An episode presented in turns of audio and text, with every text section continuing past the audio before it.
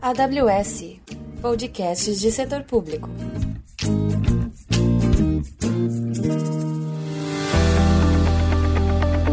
Bem-vindos à trilha de setor público da AWS Brasil. Nesta trilha, mostraremos os desafios dos clientes de governo, educação e organizações sem fins lucrativos, que são os clientes atendidos pela área de setor público da AWS. No dia 29 de junho, trouxemos cinco experts em um painel para discutirem sobre como eles têm lidado com a transformação digital de forma segura e como a AWS está apoiando suas organizações. O conteúdo ficou tão bacana que decidimos trazê-lo neste episódio. Confira agora o AWS Initiate Painel View. Juntamente agradecer principalmente nossos clientes e parceiros que estão aqui presentes. Obrigado, João Diniz, que é o nosso líder regional da América Latina e Caribe para a visão mundial. O, desculpa, o World Vision, se preferir, João Diniz. Carlos Rocha, coordenador de dados e operações do SESC São Paulo, mais uma vez, muito obrigado pela participação. Ao Tiago de Andrade Vieira, que é o diretor do Departamento de Tecnologia e Informação do Conselho Nacional de Justiça, obrigado também pelo seu tempo conosco. Mário Melo, fundador do Poder do Voto, e parabéns e homenageá-lo também, o Mário, pela sua estrada inteira no mercado financeiro, inclusive startup da América Latina, do PayPal inteiro, feito pelo Mário e sua equipe. Muito obrigado, Mário, por estar aqui representando o poder do voto. Aproveitando também agradecer a presença do atual Paguiar, que é o gerente de TI do Hospital Alemão Oswaldo Cruz. Mais uma vez, obrigado. Meu nome é Paulo Cunha. A maioria das pessoas me chamam por Pacu. Fique super à vontade, é Paulo Pacu. Ah, eu sou Country Manager de setor público para, para o Brasil da AWS. E o que significa o setor público para nós da AWS, da Amazon Web Services? O setor público da AWS, ele compreende as áreas como governo, educação, saúde, cooperativas de créditos, bancos de desenvolvimento, o mercado de utilidades de energia, tratamentos de água, distribuidoras de água e saneamento, assim como também das cooperativas e organizações sem fins lucrativos. E ela representa, de certa forma, uma boa parcela dos serviços da sociedade, portanto, juntamente ao cidadão, e vice-versa. Portanto, o que nós temos hoje nesse painel, e obrigado mais uma vez por todos os nossos convidados, uma boa representação do que acontece, de certa forma, nesse ecossistema em que nós trabalhamos em conjunto. Alguns pontos são muito importantes para nós no efeito de hoje.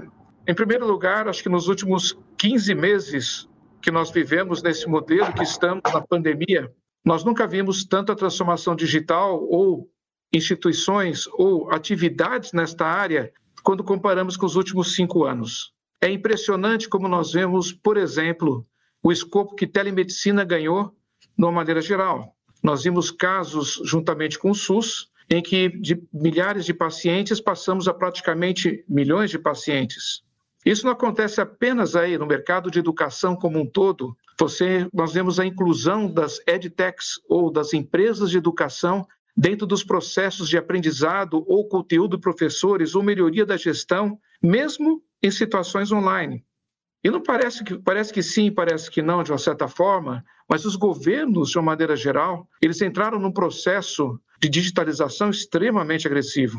Eu agradeço até a presença do representante, o doutor Tiago de Andrade Vieira, para contar um pouquinho para nós também, logo em seguida, as suas experiências também no âmbito judiciário. Portanto, uma grande transformação tem acontecido nesses últimos 15 anos e que não deixa, de certa forma, de suportar o cidadão, o aluno, o estudante, e por que não, o paciente, de uma forma diferente.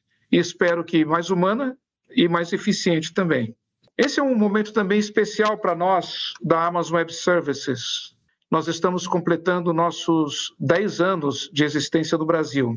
E é muito curioso porque a Amazon Web Services, que é uma empresa do grupo Amazon, portanto, ela não é afiliada à Amazon.com. Eu gosto de refrisar, nós participamos da hold da Amazon e somos uma das suas empresas, mas com, diria para vocês, com logo depois de cinco, seis anos de existência, ela tomou a iniciativa de montar no Brasil a nossa oitava região. Essa oitava região significa o quê? Um conjunto de zonas de disponibilidade, data centers, com grande distância, que de certa forma participam de uma rede global. Que essa rede global hoje possui 25 regiões no mundo inteiro e já programamos mais sete para os próximos dois anos e meio. Com isso, nós conseguimos ter o desenvolvimento de um ecossistema tremendo, em que com certeza tem impactado muito o que nós chamamos da história recente da transformação digital no Brasil.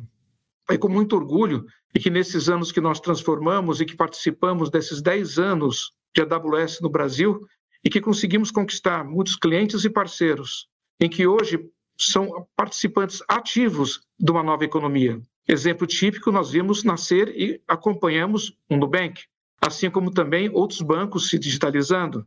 Nós vimos também os processos de digitalizar através do PJE, um excelente exemplo de como você conseguir ter padrões no país inteiro de interoperabilidade, de acesso a dados de uma forma padrão do judiciário. Tudo isso fazendo parte de um que eu chamaria de uma grande conversão, de certa forma acelerada nos últimos 15 meses, do que nós chamamos do ensino à distância como sendo protagonista hoje de uma nova forma de aprendizado. Com isso, nós conseguimos ter, de uma certa forma, a presença, a participação e a alegria de poder contar com essa boa mostra da sociedade, do que nós chamamos da nossa visão do setor público hoje, presente nesse painel VIP. E para que nós possamos, de certa forma, dar continuidade, eu gostaria de, de certa forma, é, que cada um de vocês que tem, nas suas mais diversas experiências dentro desse segmento, pudesse nos ajudar a entender o impacto que a tecnologia tem dado para cada um e, ao mesmo tempo, para o que nós chamamos daquele, aqueles que vocês servem. Eu me lembro muito bem quando o Mário Melo tomou a decisão de fazer o poder do voto, fiquei encantado com a decisão dele chamar de give back para a sociedade, o que, de certa forma, a sua carreira de sucesso transformou. Assim como também estou bastante impressionado quando eu vi o desenvolvimento, junto ao SESC São Paulo, de todo um padrão novo digital, e que certamente, durante esse período de pandemia, fez muitas alegrias para muita gente, em que pôde ver muitos shows e, ao mesmo tempo, participar de muitas das conferências e, por que não, do aprendizado que vocês têm contribuído para o país. Essa é apenas uma pequena amostra, mas eu tenho certeza que é significativa e importante. E com muita alegria, eu combino com vocês que durante esse período de 10 anos que nós estamos aqui como subsidiário do Brasil, para nós tem sido uma tremenda paixão, orgulho e felicidade de poder contar com vocês e, ao mesmo tempo, vocês poderem contar conosco, nem que nós sejamos um tijolinho nessa jornada que vocês têm pela frente. Mais uma vez, obrigado e gostaria de, a partir desse momento, dar prosseguimento e abrir, portanto, essa nossa, nossa sessão, que nós chamamos da sessão VIP do nosso AWS Initiate. Obrigado. Obrigado, Pacu, pela introdução. É um prazer ter todos vocês aqui. Antualpa, Carlos, João, Mário, Tiago. Eu vou pedir só para os palestrantes deixarem as câmeras ligadas, que a gente vai fazer um bate-papo só entre a gente aqui, né? E depois a gente vai abrir para as perguntas e, e bate-papos. Então, primeiramente, agradecendo a todos a presença, eu queria que a gente começasse esse debate trazendo alguns insights que vocês tiveram na jornada de transformação de vocês, né? A gente sabe que quando a gente começa uma jornada de transformação, surge uma ideia, né? E a pergunta que eu trago inicialmente para todos aqui é: quando que surgiu a primeira ideia e quando que vocês entenderam que a jornada de transformação de vocês não conseguiria ser resolvida com o que vocês tinham antigamente on-premises e que vocês tomaram a decisão de nuvem? Eu vou de forma democrática e alfabética, vou começar com o Anto Alfa, né? E aí a gente vai passando para todos. Como é que foi essa ideia? O que foi? Foi a inovação? Foi a performance? Perfeito. É, boa tarde, pessoal. Primeiro, obrigado pelo convite, Ronaldo, obrigado pelo convite, Pacu, bela, belíssima introdução. É, então, me chamo Atualpa, é, estou na liderança da área de tecnologia do Hospital Alemão Oswaldo Cruz há oito meses, é, assumindo um desafio de transformação digital de uma instituição centenária, né? então, nós temos um legado gigantesco aí de, de uma comunidade alemã e suíça que esteve no Brasil buscando aprimorar a saúde num primeiro movimento a saúde pública e depois partindo para a saúde suplementar. E hoje nós estamos numa instituição de renome no, no, no, cenário nacional e a gente tem um movimento de buscar essa transformação digital dentro dessa instituição. Então, uh, os processos hospitalares, certamente, eu não sei, acho que imagino que somente eu aqui estou na, na, representando uma instituição de saúde, mas imagino que nossos ouvintes tenhamos uh, algum público, mas a gente sabe o quão complexo é a gente, de alguma forma, tracionar esse tema dentro de uma instituição de saúde. Né? A gente, é, apesar de entender todos os desafios ah, e tudo aquilo que a LGPD, por exemplo, nos traz no que diz respeito a compartilhamento de informação, a gente sabe o quão crítico é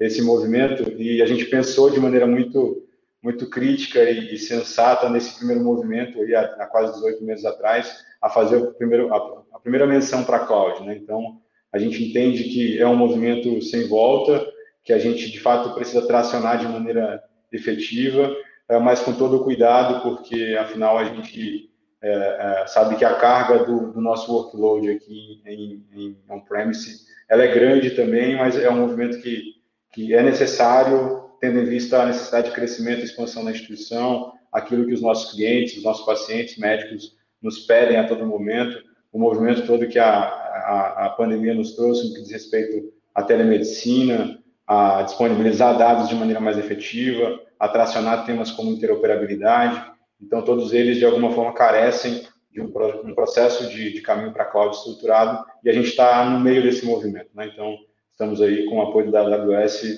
tracionando esse tema também dentro de casa e buscando, de alguma forma, estruturar de maneira muito efetiva esse desafio que não tende a ser pequeno. Então, trata-se de uma ação de longo prazo e a gente está começando esse movimento aqui dentro de casa de maneira muito bem estruturada e certamente vai, vai ser muito benéfica para a instituição como um todo. Carlos, o que, você poderia dizer da, de como foi a ideia do SESC e dos primeiros movimentos? Bom, primeiro, boa tarde, pessoal. Obrigado, Ronaldo. Obrigado, Pacu. Prazer em revê-los aí depois de tanto tempo aí, né? Bom, a, história do SESC na, na nuvem, especificamente da AWS, né? A gente, começou em 2015, né? Com o projeto, o projeto do SESC Digital. Ele já era um projeto um pouquinho anterior ali, a gente pode dizer que já tem quase 10 anos do projeto como um todo, né? E a gente acabou chegando nessa nessa decisão de utilizar a nuvem pública é, muito por conta do, do escopo do projeto. Né? A ideia sempre foi a gente ampliar o, o alcance dos, dos, ativos do SESC, né? dos ativos culturais do SESC. Né? Então, ampliar público, né? atingir pessoas que Hoje o, o SESC São Paulo tem 40 unidades dentro, da, dentro do estado de São Paulo, né? E, mesmo assim a gente não consegue atingir todas as pessoas, né? Então a ideia sempre foi a gente poder atingir uma, o maior número de pessoas possíveis, né? E aí no né, voltando ali para 2015, 2014, 2015, né, montando esse projeto aí que, que seria reunir todos os, né, todo o histórico de, de ativos que a gente tem, de eventos que a gente tem de gravações, né, de documentos, publicações, disponibilizar tudo isso para o público. E aí, assim, a nuvem nos pareceu a, a melhor saída, né? Assim, ter um, um ambiente on-premise não, não parecia viável, né? Seria uma, uma escolha um tanto custosa para a instituição. E aí a, a, escolha da nuvem aí foi, foi ideal porque a gente poderia fazer isso gradativamente, né? Então, assim, de 2015 para cá a gente foi, foi migrando né, gradativamente né, e, tendo noção do desafio que era levar tudo isso para a nuvem. E para a gente foi, foi, bem, foi bastante tranquilo, né? Acho que no último ano, né, acho que para todos foi um, uma correria, né? Foi, foi um impacto grande. Né, acho que mais do que um desafio, um desafio, né? Foi um impacto gigantesco, né? Porque de uma hora para outra todo mundo tinha que estar tá no digital, né? Assim, felizmente para a gente, a gente já tinha uma parceria aí com a AWS que possibilitou a gente fazer isso de uma maneira bem ágil. Coisa de poucos meses a gente né, disponibilizou os nossos ambientes e, bom, acho que é isso. Uma história bonita. Agora eu vou passar para o João a palavra. João, queria que você explicasse um pouquinho da World Vision e você também se apresentar, por favor. Obrigado, Ronaldo. É, obrigado a todos pela participação nesse painel. Acho que é um, um evento bem importante. É, bom, eu sou o João Helder Diniz, eu já trabalho com a World Vision, ou Visão Mundial no Brasil, há mais de 30 anos. Já estive uma parte no Quênia, em Nairobi, e hoje, atualmente, como líder regional, diretor regional para a América Latina e o Caribe, eu estou baseado na Costa Rica. Na verdade, cheguei hoje pela manhã aqui no Brasil é, mas minha base de trabalho é, é a Costa Rica. A World Vision, né, ela, é uma, ela é uma ONG internacional humanitária cristã que ela está presente em cerca de 100 países no mundo.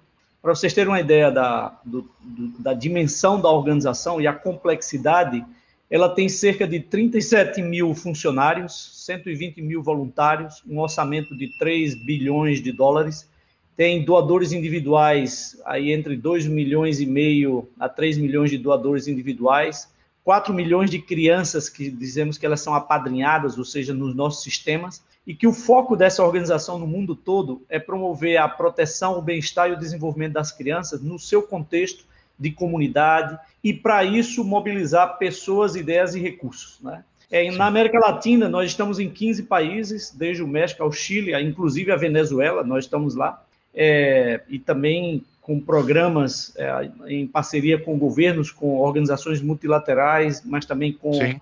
organizações da sociedade civil. É, esse, esse tema, Ronaldo, na, na visão mundial, ela, ele vem já de algum tempo, porque, é, bom, uma organização desse tamanho, a, a complexidade dela com sistemas de finanças, procurement, recursos humanos, todos esses sistemas, né, requer muito uso de tecnologia. E nesses anos, na visão mundial, eu sempre vi a, esse, esse uso. Antes de 2017, a ênfase grande, usávamos muitas bases de dados do Lotus Notes, né, que todos conhecem, e Muito esse era o principal sistema que nos ajudava a, a, a gerir, fazer a gestão geral de toda a organização. Mas a partir de 2017 começou-se a buscar a, não só a optimização dos sistemas e processos internos, mas também a identificar qual é a relevância e o futuro de uma organização internacional. Porque se vocês olharem uma ONG internacional, o papel dela sempre foi uma intermediação entre um doador num país rico e um beneficiário num país pobre.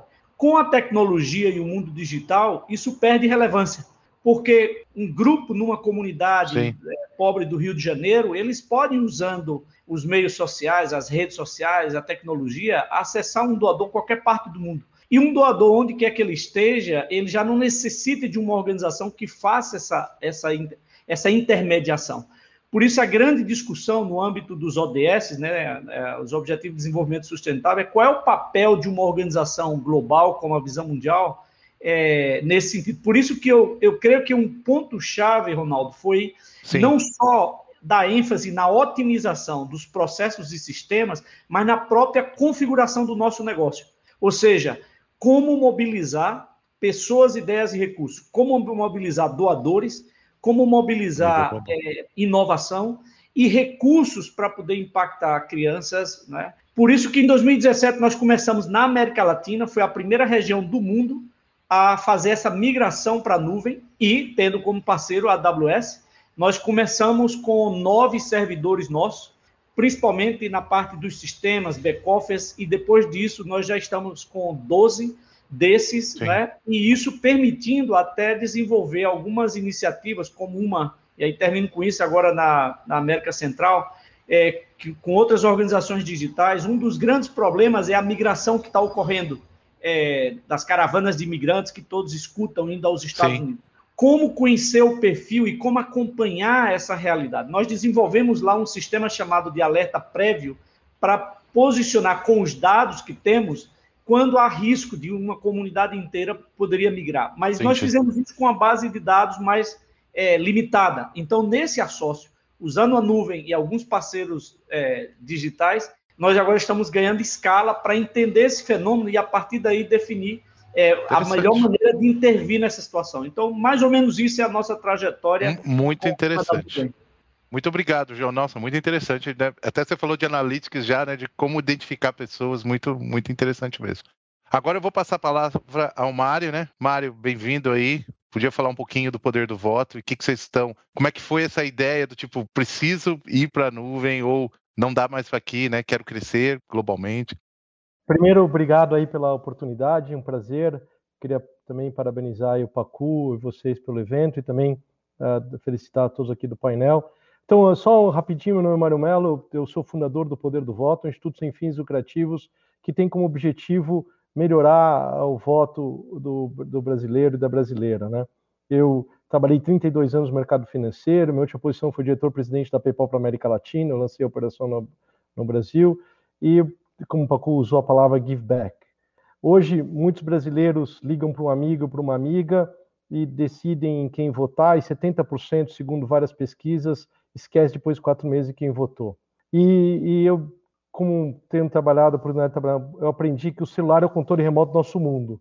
E a minha jornada é por que não o Congresso Nacional na palma da nossa mão? Por que não o deputado na palma da sua mão? E como criar uma tecnologia? Então, nós criamos Instituto Sem Fins Lucrativos que tem, como empreendedor cívico, ter esperança que o brasileiro participe, mas o mais importante, se ele participar, ele descobre quem representa ele no Congresso Nacional. Não baseado em teorias, não baseado, mas baseado em como ele vota. Como ele votou na Previdência, no abuso de autoridade, como ele vai votar agora uma lei que a gente acabou de no voto impresso, para você encontrar, usando tecnologia, para a gente ter esperança, fortalecer a cidadania, eu chamo de democracia 2.0. A gente lançou uh, esse projeto em 2018, uh, a gente uh, nasceu já na nuvem, eu tive essa oportunidade, mas a gente trocou para a Amazon de uma outra solução pela escalabilidade, a gente teve aí o apoio tremendo da, do, do, arquiteto de, de dados, né? Porque o que, que eu tenho um desafio? Tenho um desafio que a, a solução, quando a gente alerta uma lei, que nem foi a Previdência, agora como está sendo, ele, o sistema tem que escalar, e as outras soluções, a gente tem que trabalhar com buffer. Então, essa solução ela fica mais eficiente, ela dá uma melhor experiência para o consumidor, e além disso, ela permite menor custo, que é muito importante para nós, somos instituto sem finalidade, para todos nós, mas principalmente ter eficiência de cada real alocado. E a gente acabou de bater aí quase 100 mil usuários, e a nossa jornada é a gente fortalecer a cidadania usando a tecnologia e fortalecer a democracia usando a tecnologia totalmente neutral. Depois a gente pode falar um pouco sobre isso. Sim. Muito obrigado e parabéns pelo evento. Ok, eu que agradeço, Mário. Aliás, fantástica solução. Eu uso o aplicativo, né? Toda vez que eu tenho uma eleição, eu mesmo abro lá. Acho fantástico o que vocês fizeram lá. E agora eu vou passar a palavra para o Tiago Vieira, do CNJ. Tiago, seja bem-vindo. Gostaria que você também falasse para a gente como é que foi essa decisão do tipo, olha, precisamos repensar o que, que a gente está fazendo, que tem coisas aí acontecendo na tecnologia. Boa tarde a todos, boa tarde, Ronaldo. Gostaria de primeiramente agradecer pelo convite a você, ao Pacu, por esse belo evento que estamos fazendo. Gostaria de cumprimentar aqui todos os membros deste painel. E para falar um pouquinho sobre a jornada de nuvem do Conselho Nacional de Justiça, é preciso entender um pouquinho das atribuições do próprio Conselho, qual é a missão institucional do Conselho e, e, como isso se mistura muito com a jornada que a gente tem tocado, não só a nível de nuvem, mas a nível de inovação tecnológica como um todo. O Conselho Nacional de Justiça ele é um órgão de cúpula do Poder Judiciário que é responsável pela administração financeira e administrativa de todos os tribunais do país. Nós estamos falando aí de um universo de mais ou menos algo em torno de 92 tribunais, mais ou menos 500 mil servidores e magistrados e colaboradores, mais de um milhão de advogados, é, mais de 70 milhões de processos em tramitação em todo o país, mais de 150 milhões de pessoas afetadas diretamente pelos serviços providos pelo Poder Judiciário enquanto poder. E o CNJ está no, na cabeça de tudo isso, na regulamentação, na proposição de estratégias, na proposição de políticas e também na prospecção de inovação. É, grande parte do, das atividades que são realizadas hoje em dia são subsidiadas pela tecnologia. O processo de transformação digital ele é, é, ele já vem do judiciário já há bastante tempo. Ele, ele até aconteceu um pouco antes do termo virar uma moda. A gente fala em processo eletrônico no poder judiciário desde o início dos anos 2000. 2006 já era uma, já virou uma lei. A lei 11.419 é, surgiu a partir já de iniciativas do poder judiciário. A partir de 2009 o CNJ encampa uma, uma ação de processo judiciário nacional. Em 2013, isso vira uma resolução obrigatória para todos os tribunais. E, e, e, muito rapidamente a gente saiu do universo é, onde 10% do, da, do, do, da nossa malha processual era tramitada eletronicamente para um universo hoje de mais de 90%. E, e, tudo muito acelerado pela pandemia, principalmente, onde a gente é, parou todos os serviços, mas o judiciário continua fazendo suas audiências, suas, suas sessões, seus julgamentos. Então, a gente precisava é, sempre inovar, e nessa ótica, a gente vê a nuvem como um, um dos grandes caminhos de aceleração desse processo, tanto de inovação tecnológica, como de prospecção de novas tecnologias, como incorporação rápida de novos serviços. É, é importante é, ressaltar que embora a gente faça a gestão administrativa de 92 tribunais, eles têm a sua independência. Então a gente está falando aí algo em torno de 92 selacofres, vários CPDs distintos, com, com níveis de maturidade diferenciados, com, com, com, equipes com diversos níveis de, de, de, maturidade, tanto sob a ótica de sustentação como de desenvolvimento e arquitetura de sistemas. Então, nesse sentido, o CNJ tem promovido uma ação é, de promoção da utilização de nuvem como uma forma de padronizar, de superar aquilo que a gente tinha de histórico relacionado à utilização tradicional de, de infraestrutura, principalmente. E num segundo sentido, o CNJ não só é o promotor das políticas judiciárias, mas consolidador, desenvolvedor e sustentador de alguns serviços críticos. Eu coloco aqui o exemplo de um dos serviços críticos que a gente utiliza hoje, a, a plataforma AWS, para sustentação desse, dessa aplicação. Todo o controle do, dos processos de execução penal no país, é, em todos os tribunais, é controlado por um sistema gerido e mantido pelo Conselho. Então, nós estamos falando aí de, de uma aplicação de mais de 50 mil usuários é, dia e, e, tramitação de mais de um milhão de processos de forma recorrente e crescente. Então, nesse sentido, a gente precisava cada dia que passa de uma estrutura, de uma infraestrutura mais estável, mais ágil, mais elástica, para que a gente pudesse dar vazão não só a, ao nosso processo de inovação tecnológica, mas também à sustentação de alguns sistemas críticos que nas arquiteturas tradicionais de, de, de centro de dados e de, de, hardware e software a gente não teria um, um, uma sustentabilidade a médio e longo prazo. Então, em, em poucas palavras, a nossa, a nossa jornada se deu nessas duas grandes linhas: a linha da inovação como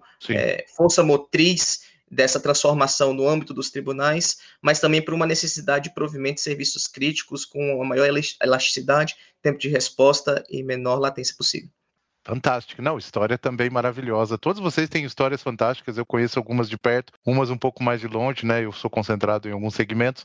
E eu queria trazer alguma, um tema aqui, porque muita gente está nesse momento de transformação e tem muito assim, né? Do sonho na realidade, né? Eu queria agora, não mais em ordem alfabética, mas quem quisesse habilitar, que vocês me contassem quais foram as dores que vocês tiveram e os aprendizados que vocês tiveram na, no momento da transformação. Olha, eu decidi, estou indo, poxa, isso não era como eu esperava, né?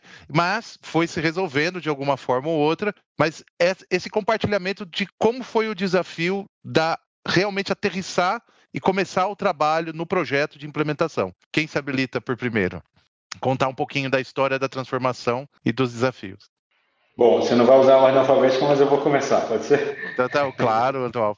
Fica tranquilo. Não, então, eu, como, como, eu comentei, o hospital está começando essa jornada, né? Então, trata-se de uma jornada ah, que, ela, que ela tende a ser longa ah, por conta da complexidade do nosso negócio, do nosso nicho. Então, o tratamento de dados sensíveis, por exemplo, ele é um tema muito crítico para a gente, que a gente tem que estar, de fato, ah, muito atento a ele. Né? Mas trata-se eh, eh, de um movimento que eu, que eu entendo que a gente primeiro tem que a gente teve que buscar um convencimento interno, né, para entender é, entre o C-Level que a gente estava deixando de comprar coisas, né, comprar equipamentos, para traçar um plano de, de, aquisição de serviços, né? Então, talvez o primeiro desafio dentro de uma instituição centenária quanto a minha e talvez ainda engessada naquele momento era a gente tra trabalhar no convencimento, é, tra tracionar essa mudança de fato, né? Sim. E aí essa mudança, ela tá muito, que ela primeiro acontece na, na, na autogestão, ela também é cultural para dentro da instituição como um todo. Então, as pessoas de alguma forma precisam também entender que o movimento é um tanto quanto diferente, né? Isso de alguma maneira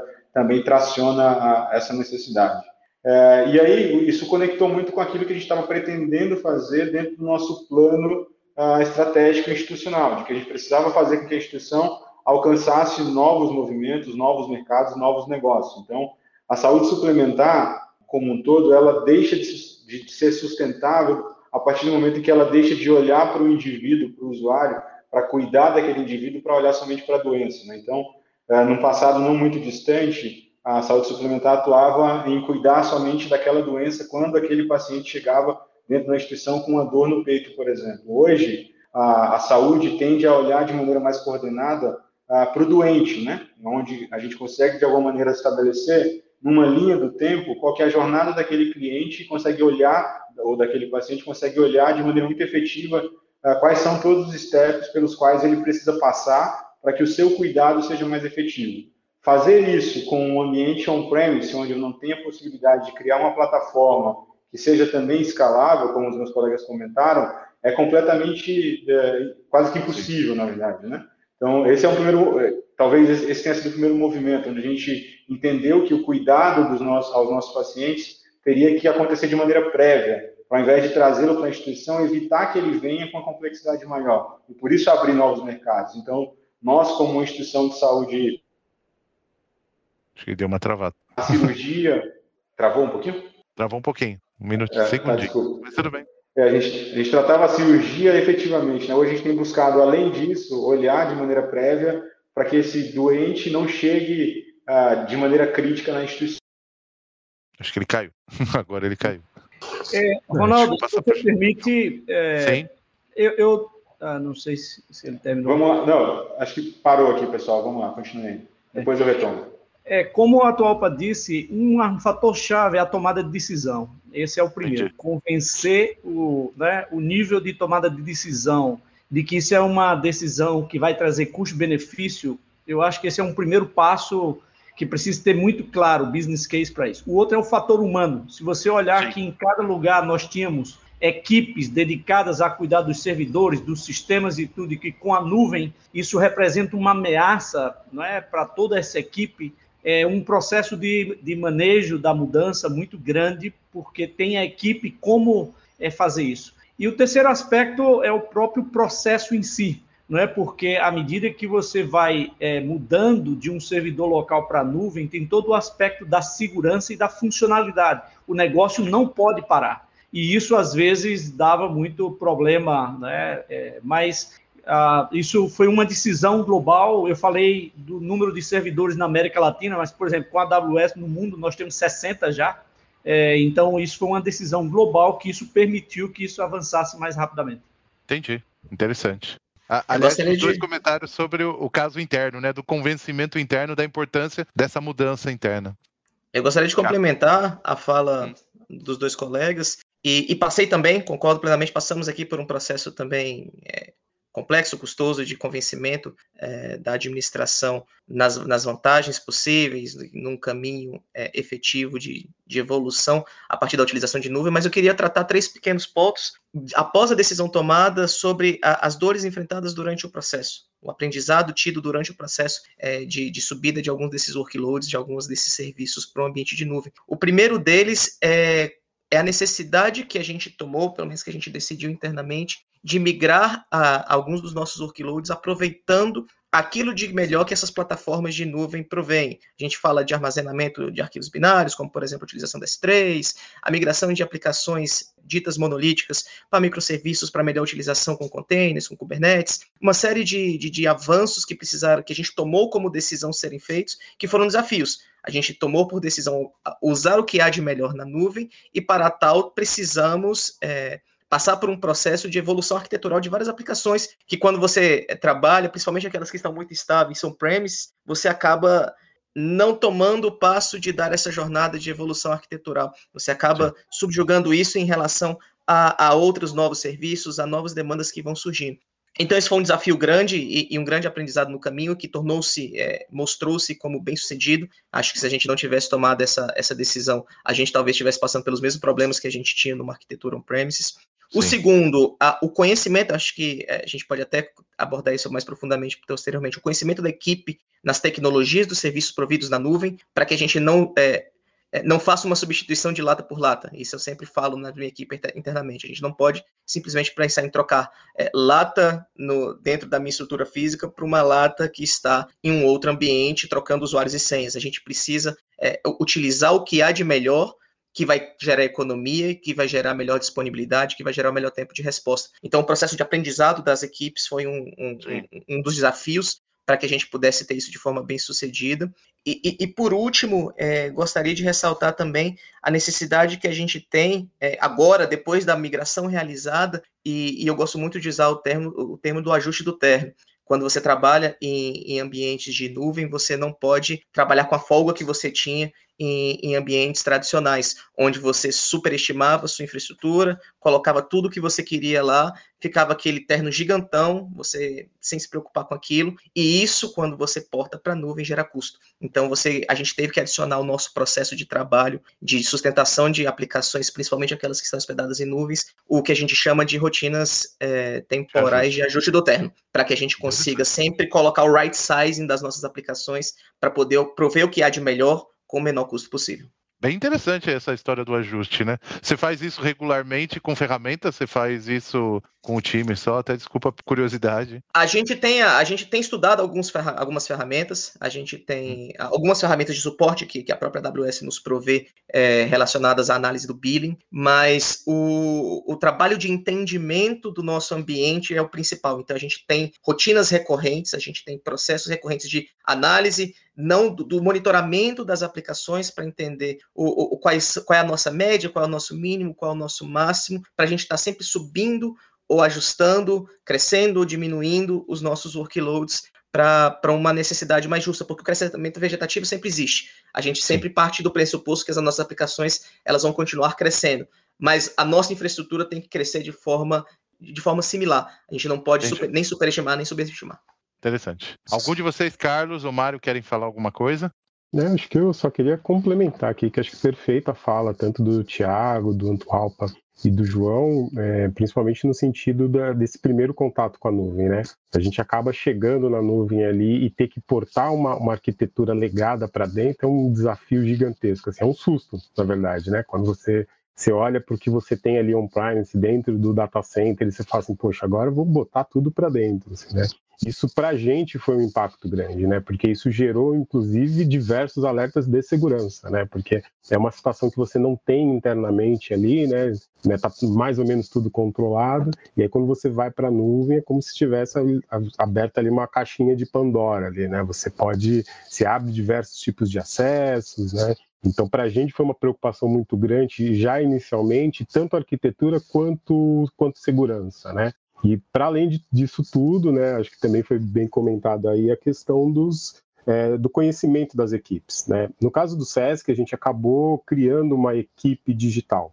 Né? Então, esse impacto inicial ele foi um pouco menor, né? Mas assim, à medida que a gente vai crescendo dentro da nuvem, a gente vai tendo mais contato também com as equipes que já trabalhavam ali on-premise e é isso, isso é um desafio também grande, né? Acho que para quem migra para a nuvem, assim, o, o, desafio do conhecimento também ele é, ele é bastante importante. A gente optou também por, por trabalhar aí com os arquitetos que a própria AWS já disponibiliza nas contas, né? Isso é fundamental. Então, regularmente a gente tem conversas com os arquitetos, né? Faz workshops com eles para poder justamente ir fazendo esses ajustes, né? E acho que uma coisa que o Thiago comentou aí que também é, é fundamental é esse ajuste de billing, né? Isso tem que ser recorrente, né, o tempo todo, porque não, não é estático, né? Então, assim, da época que você estava ali no, no, data center, para quando você vai para a nuvem, definitivamente não é algo estático, né? Você cochila um pouquinho e aí seu, seu billing sobe, e aí você consegue ajustar de novo. Então, é um, é um vai e vem aí que você acaba fazendo. Sim. Aliás, eu ia falar, né? A metáfora que a gente usa quando a gente fala muito de cloud é energia, né? E é a história, né? Você não pode deixar nenhuma luz acesa, ficou tomando banho muito longo, então a mesma coisa. O que, você está fazendo nesse servidor durante tanto tempo, né? Por que, que, que, você deixou isso ligado, né? A luz do filho ligada. O desenvolvedor, você deixou essa máquina ligada, por quê? Então acho que tem esses ajustes, vocês estão cobertos de razão. Mário, você quer falar alguma coisa também? Não, acho que para mim só uma diferença é que eu nasci na nuvem e eu troquei Azure pela, pela AWS, né? E acho que pela competência do, do pessoal, da arquitetura de dados, a gente teve um suporte fantástico da Amanda Quinto, né? a gente teve aí uh, uma criação da orquestração uh, dos containers, né? e no fundo essa decisão mostrou um payback muito claro, porque, de novo, eu não gastava, não tinha outra tecnologia, me deixava com buffer, né? então eu tá. gastava muito, e essa aqui pela escalabilidade, pelo processo, e a dinâmica do poder do voto é essa, né? que a gente acaba usando e ele para, ele usa, então ele permitiu ter um melhor UX, uma melhor, melhor experiência e também uma redução de custo. Então, é o melhor dos dois mundos. Entendi. Picos e vales. Muito bom. Agora, já que vocês todos comentaram um tema bem interessante, que é a questão de time e capacitação, eu vou, eu vou fazer essa pergunta porque eu acho ela muito relevante, né? É, quando você muda uma tecnologia, realmente você tem que mudar o time ou você tem que trazer conhecimento novo trazer gente nova. Como é que vocês veem isso hoje, né? Qual o desafio de vocês? Treinamento, trazer gente nova. Como, como que vocês veem o conhecimento de nuvem dentro do time de vocês? Como é que vocês experimentaram na transição? Vocês treinaram rapidamente o time, misturaram com gente que já tinha o conhecimento? Queria que vocês compartilhassem um pouco disso, porque realmente, às vezes treinar o cara de casa pode ser um pouco, ou trazer um cara com bastante experiência. Como é que funciona isso para vocês? Agora Pô, não é ordem alfabética. Vou, vou, tentar começar a falar de novo, vamos ver se não trava. É, no meu caso em específico, a gente está tá, tá atuando de maneira híbrida, né? Então, tentar, tentando captar novos recursos no mercado, que é certamente talvez o maior desafio, porque o mercado de tecnologia está muito aquecido, principalmente as health techs, né? Então, vários health techs surgindo para todos os lados e pagando altos salários efetivamente, bem difícil da gente concorrer, uh, mas a gente tem buscado tentar tentado achar aí os principais recursos para posições chaves, né? Uh, em contrapartida, há uma ação também muito muito uh, efetiva da instituição, também com o apoio da própria AWS, de capacitar o time interno. Né? Então, o time já, tá, já, já está interessado é, entender qual é esse segundo, qual é esse novo momento, né? Sair desse processo de uma infraestrutura local para transitar para essa infraestrutura cloud. O, o próprio time já entende que as novas aplicações nascerão nesse ambiente, né? Então, o, o, time tem se movimentado e a gestão também tem me movimentado para que a capacitação aconteça para os times internos, porque afinal a gente tem um conjunto de, de recursos humanos aqui bastante competente e certamente vale a, essa chancela e essa aposta adicional para que eles se capacitem. É, mas, enfim, como eu comentei, acho que é um, é um, processo híbrido ainda, né? A minha, o meu momento ainda é híbrido. Eu tenho um RP muito engessado que é, é tracionado a partir de um ambiente on-premise. E eu vou ter que manter essa estrutura híbrida ainda por um tempo, até que eu consiga fazer esse processo de migração de maneira efetiva, é, que tem, tende a acontecer também de maneira clara em curtíssimo tempo. Até, até uma colocação, né? A gente tem alguns tipos de profissional que são muito separados, né? O DevOps, o Dev, que vem o Dev de Cloud, né? O SysOps, que é aquele cara que realmente mantém, às vezes, alguma coisa. E o arquiteto do projeto, né? Às vezes o cara que ele faz a arquitetura, ele desenvolve. Porque também tem esse desafio, né? Perfis diferentes eu preciso, porque eu preciso mais de SysOps, preciso mais de Dev hoje, Ronaldo. Até para vocês também. Como é que vocês veem isso?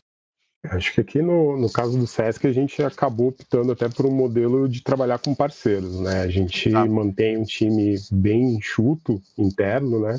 E aí esse time a gente treina frequentemente, mas a gente trabalha prioritariamente com parceiros, né? Então a gente vai montando ali as squads dentro do, dentro do parceiro mesmo. E ainda assim, né? Acho que, acho que o Ronaldo também já participou de algumas conversas dessa, né? A gente acaba fazendo até alguns treinamentos com, com os próprios parceiros que é bastante importante, né? Assim, é, é, é, meio que é um pouco da, também da responsabilidade social do SESC, né? Assim, não é não é só o público, né? Então assim, os nossos próprios fornecedores também a gente tem uma uma questão até formativa com eles, né? De, assim, eles crescem junto com a gente, né? Acho que a ideia é um pouco disso. Né? Então, nesse período todo, que a gente sempre optou foi por trabalhar com as parcerias, né? Então, lá do início, no começo, a gente montou um time bem pequeno, né? Para poder fazer a gestão de parceiros e aí a gente vai crescendo de acordo com, com esses parceiros também. Eu falo que o parceiro é o seu EC2 escalável, né? Às vezes precisa de quatro caras, ele traz, né? E depois é. você não precisa mais, tem essa vantagem, esse lado. João, João quer falar. É, João.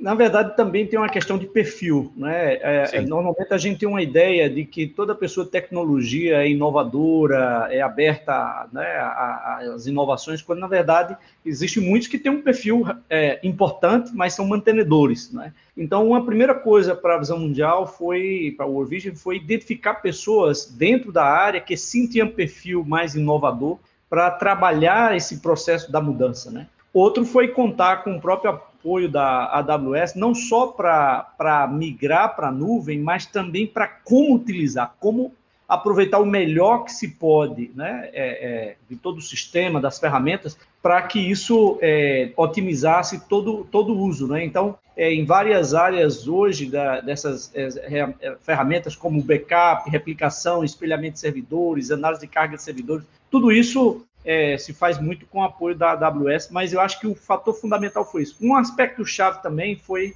uma mudança de liderança no nível global nessa área. O anterior já, já dava um, um apoio nesse sentido, mas o novo CIO ele entrou com muita força, colocando que isso era o caminho, e isso impulsionou a mudança em toda a organização. Sim, uma mudança na liderança, interessante. Thiago, Mário, querem falar alguma coisa?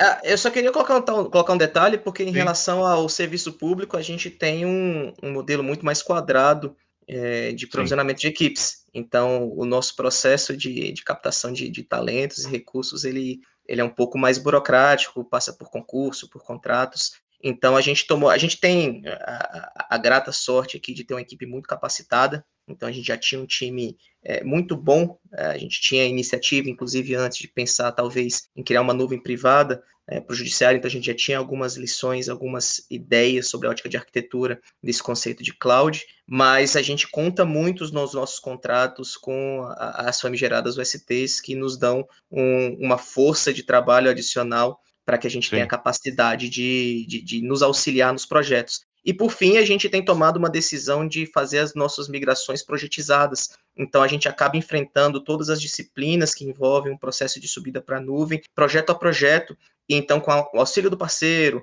com a previsão contratual de treinamentos, com a nossa equipe participando em conjunto do projeto de subida para a nuvem, a gente acaba enfrentando os desafios em conjunto e a gente acaba maturando é, projeto a projeto, nível a nível, de uma forma mais sustentável. Então, é, a gente tem uma boa equipe hoje, mas a gente conta muito com a força de trabalho, mas que é prevista contratualmente, que são os meios que a gente tem hoje mais ágeis de, de, de captação de recursos para trabalhar nesse, nessas atividades. Aproveitando, Thiago, queria só aproveitar que você chamou esse tema, né? E dentro da luz da complexidade da 866, né? E questão de atas e tudo mais, eu sei que o processo de aquisição, e a gente falou não só de aquisição de equipamentos, mas aquisição de nuvem e aquisição de gente. Que dica você daria para quem é de governo, está trabalhando sob a ótica da lei para fazer essa aquisição? Que dica? Eu sei que o tema é extenso, daria para a gente fazer um painel só sobre esse tema, mas eu pediria para você assim um, uma, um detalhe assim que você fala, ó, presta atenção nisso, olha isso daqui com carinho.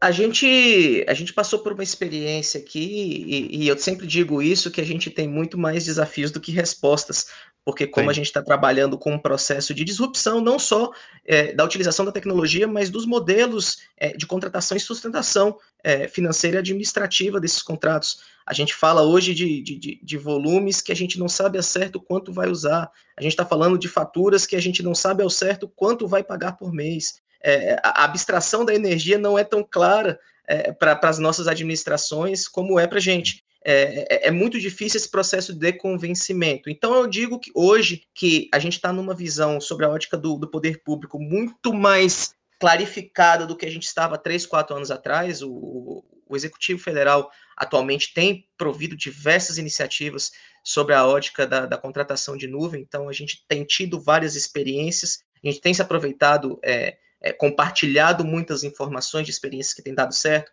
modelos de acompanhamento, modelos de licitação, mas a, a dica que deu certo para o CNJ foi para começar pequeno, aderindo a uma ata que estava vigente, para que a gente pudesse sentir na pele o modelo, é, entendendo na prática como isso funcionaria, antes de partir para uma licitação própria. Com isso, a gente conseguiu entender bem como isso girava no tanto internamente, tecnicamente e administrativamente, como é que era o processo de gestão desses cursos, até mesmo a volumetria esperada que a gente poderia pensar num eventual novo contrato.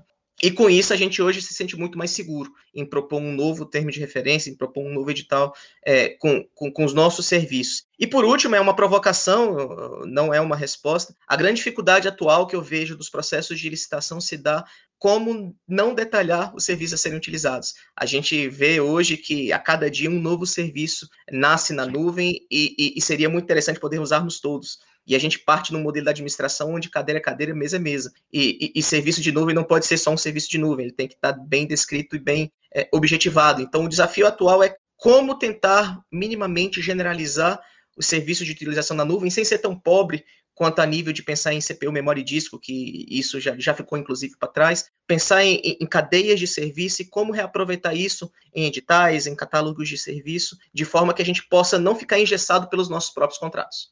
Entendi. Não, parabéns. Acho assim, você falou um tema muito importante que é a questão da experimentação, né? E eu acho que nuvem ela tem isso, né? De você experimenta, testa, pega um crédito, usa, a gente tem os projetos que a gente chama de POC, e aí você vai vendo como é. Tem que dar um passo, senão não, não anda, né? Tem que come... Uma grande jornada começa com um passo. E aproveitando que a gente está falando de uma grande jornada, né?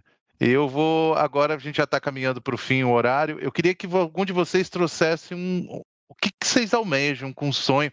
O que, que, é o próximo passo? É machine learning, é BI? A gente sabe que a nuvem ela te dá um, uma infinidade de coisas, né? E dá para a gente sonhar muito em aplicações mobile, com BI, com Comprehend e, tudo mais. Eu queria que vocês dessem uma visão do que, que vocês estão aí olhando para o futuro e falando, ah, eu estou olhando para isso, eu acho que isso daqui vai ser importante para os próximos anos e eu estou começando a pesquisar ou experimentar ou testar, acho que é importante a gente ouvir de vocês que são a liderança de cloud em public sector nesse país, o que, que vocês estão olhando para o futuro? É, no caso nosso, Ronaldo, é, alguma dessas ferramentas a gente já utiliza principalmente na área do marketing para o doador, como o inbound market, nós temos utilizado muito. O BI hoje é, é parte da nossa realidade de utilizar para várias áreas, para os dados que nós temos. Eu acho que o grande desafio e, e a, a meta futura é ser uma organização data-driven, né? ou seja, de que qualquer decisão que nós vamos tomar ou qualquer processo ou iniciativa ela é baseada nos dados, na capacidade de analisar é, e potencializar isso aproveitando é, o que nós temos. Né? É, nós já estamos fazendo experimentos com inteligência artificial e também o chamado machine learning, como isso se aplicaria principalmente na parte Sim. de doadores, para conhecer mais perfil, comportamentos e a partir daí definir Isso. melhor a melhor abordagem. Mas esse é o grande desafio. E é um desafio Sim. que tem que ver com a nossa a sustentabilidade, né? a nossa sobrevivência, porque as organizações desse tamanho que não se reinventarem, elas não vão continuar existindo. Aí vem o desafio da gente, de gente, né? É, o data scientist, né? Tem que precisar de gente que entende de dados. Não, fantástico. É, aqui no, aqui no Oswaldo Cruz a gente está tentando sair do mundo do BI, né, da, da base relacional, para ir para um, um trabalho de previsibilidade. Então, o processo de concepção, de ciência de dados, de, de formatar um data lake efetivo, onde eu consiga, de fato, prever as ações, é, é, é o nosso próximo caminho. Então, é, a previsão de leito, a previsão de internação, capacidade do hospital, tudo isso uh, está muito vinculado à nossa capacidade de dar esse passo adicional, que é sair do transacional, do D-1 ali, para o dado em real time, a partir de um, de um, de um data lake completamente efetivo, onde processos de ciência de dados estão com, completamente conectados e todas as outras uh, lógicas de machine learning, de inteligência artificial, consigam prever aquilo que é a ação subsequente. Né? Então, a gente está muito de olho nisso. É, e o, o, conceito e o contexto de data driven que o João Dias nos trouxe é também o nosso mote, é para onde a gente está olhando e é o caminho que a gente vai buscar muito em breve. Para isso, certamente, o apoio de, de, um parceiro de cloud pública é, é necessário para que isso aconteça. Eu só queria, eu queria só fazer uma pausa aqui. Gente, se tiver alguma pergunta da plateia, é, a gente tem um lugar para fazer as perguntas no chat. Por favor, coloquem lá, tá? É, foi um aviso aqui da G. G, obrigado.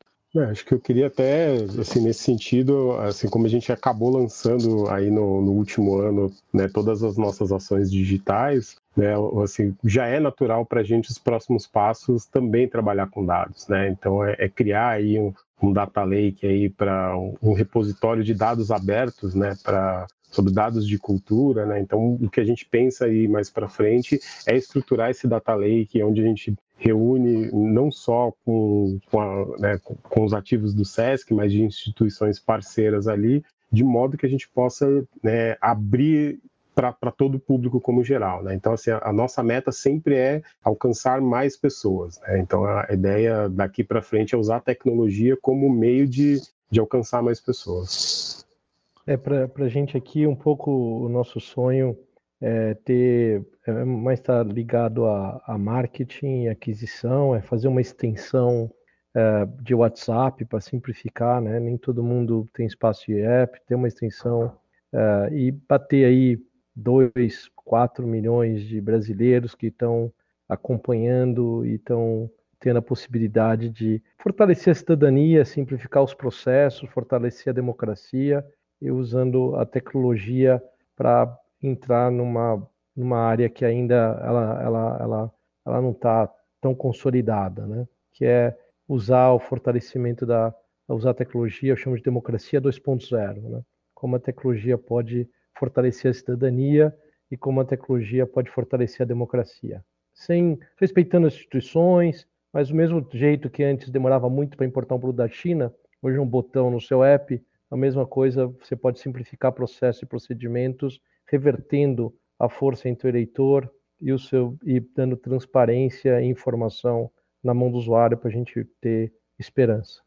Próximo, Tiago, quer falar algumas coisas? No caso nosso, nosso sonho Sim. ele vai muito é, ao encontro daquilo que também nos motivou inicialmente, a nossa prerrogativa de promover políticas, promover inovação Então a gente fala hoje, a, a realidade a gente fala hoje de sistemas monolíticos implantados em cada um dos tribunais e a gente fala hoje uma política de microserviços com custos e, e, e, workloads compartilhados entre todos os entes federados nossos, que são os tribunais. Então, o nosso grande desafio hoje, e, e, que é o nosso sonho, é pensar numa grande utilização compartilhada da nuvem por entes é, administrativamente e financeiramente independentes.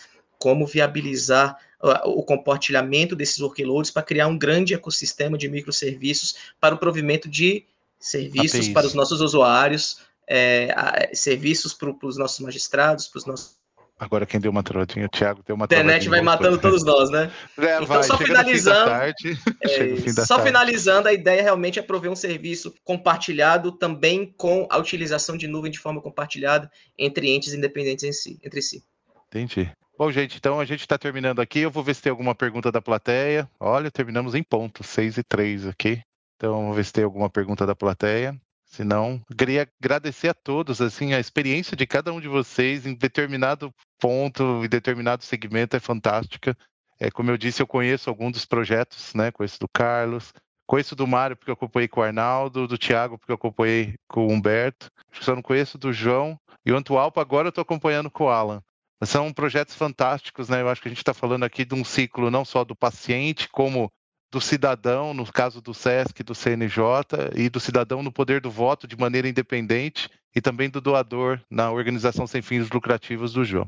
Então, eu acho que essas experiências elas trazem para todos os segmentos nossos de public sector uma, uma grande luz aí para como o pessoal começa a migrar e pensar um pouquinho como um jargão, né, fora da caixa, pensar um pouquinho em inovação. Então, estou vendo aqui, acho que nenhuma pergunta. Gente, de novo vou agradecer ah, tem uma aqui sobre voltada a dados e data-driven. É, vem uma pergunta interessante aqui. Acho que tem a ver até com, a, eu não vou falar o nome dela aqui, a Alec, alguma coisa. É, como vocês veem a questão do uso de voz e outros, eles estão falando aqui de voice user interface, né? Algum de vocês já fez alguma coisa com Echo Dot ou outros? Como é que vocês veem o futuro da voz? Para o meu, rapidamente, para o meu caso, ela já é realidade no processo de análise de exames de imagem, né? Então tem um processo de speak to test, que é hum. o médico analisa uma imagem, ele fala com um robô e automaticamente escreve-se um laudo. Então isso para a gente é uma realidade que certamente a gente tem que expandir isso para outros movimentos. Né? Lá no futuro, então, a ideia é que o médico, ao invés de uh, gastar tempo na frente do computador transcrevendo uma receita, um procedimento, algo do tipo para um paciente, ele tem a condição de, a partir de uma leitura de voz também, é, entregar para um, um paciente uma, uma, receita digital, um processo mais automatizado é, da, da, do complemento da jornada desse paciente. Então, enfim, para a gente é uma realidade, mas ainda carece ainda de evolução vai... certamente para outra evolução. Interessante, interessante. É, acho que no, no, no, caso do SESC a gente tem uma. Isso faz parte do nosso roadmap futuro, né? No nosso roadmap de sonho ali, né? Até porque ele, ele atende um, um dos aspectos de acessibilidade que para a gente também é fundamental, né, de, de inclusão não só não só das pessoas que tenham, né, que podem ver, né, livremente, mas, mas também de, né, incluindo a voz como como uma ferramenta importante aí de acesso à, né, à, à cultura como um todo, né, a cultura e, a, e as atividades que o SESC prega. Gente, a Giovana me deu uma sugestão aqui, ó. Como a gente tem um monte de microfones, se alguém depois quiser abrir e fazer a pergunta pessoalmente, em vez de escrever no chat, também fiquem à vontade, tá? A, gente, a plataforma permite isso. Legal. Quem alguém ia falar gente, mais algum? Só, só a gente quando desenvolveu a solução, a gente está muito focado no João e Maria, né? Então Sim. a gente tem uma solução que às vezes é uma lei árida tal, então a gente tem é quase um espaço de um Twitter e também a forma que a gente montou a neutralidade, a gente tem 10 entidades, a gente nunca fala se uma lei é boa ou ruim. A gente tem a, a entidades de esquerda, direita, Folha, Estado, é, é, ranking dos políticos, DIAP, UGT, e daí uma forma também, a gente tem criou uma, uma metodologia que a pessoa escuta. Então ela tá, aperta o botão e o app fala para ela, ela ler. É, então a gente tem, e a gente acredita, eu tenho um outro chapéu que a gente, eu participo de um fundo de investimento que chama Valor Capital Group, uh, e a gente acredita muito que voz é o futuro, o, comando do IoT, né? Então, claramente, do ponto de vista de business, é, a gente acredita que o, o, a voz é o comando do IoT. Acho que a questão da acessibilidade que o Carlos trouxe é muito interessante, porque realmente a voz, algumas pessoas realmente precisam, e é uma forma dela buscar dados, né? E também, como o atual trouxe, você conseguir interagir, dela criar documentos e criar conteúdo, né? Conteúdo do futuro. Gente, boa noite a todos. Eu agradeço, conteúdo maravilhoso. Obrigado a vocês. Espero reencontrá-los em projetos conjuntos, tá bom? Um grande abraço, rever alguém de vocês. Boa noite, obrigado novamente. Boa pessoal. Boa noite. Tchau. Obrigado, boa noite. Até logo. Obrigado, boa noite, pessoal. Esse episódio foi editado pelos editores. Acesse oseditores.com.br.